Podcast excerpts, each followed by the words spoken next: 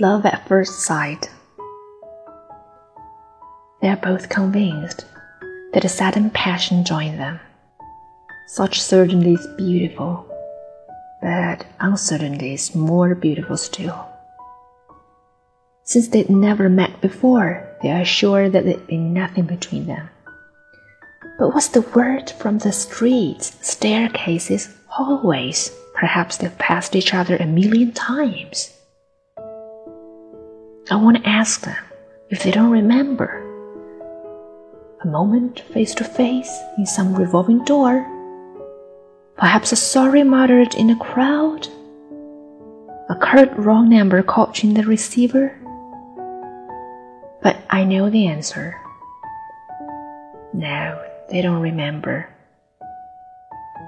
They'd be amazed to hear that chance has been toying with them now for years, not quite ready yet to become their destiny. It pushed them close, drove them apart, it barred their path, stifling their love, and then leaped aside. There were signs and signals, even if they couldn't read them yet. Perhaps three years ago, or just last Tuesday. A certain leap fluttered from one shoulder to another.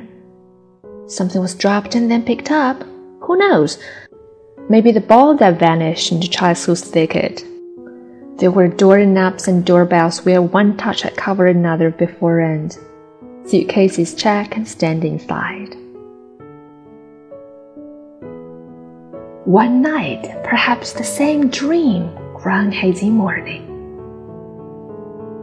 Every beginning is only a sequel after all. And the book of events is always open halfway through.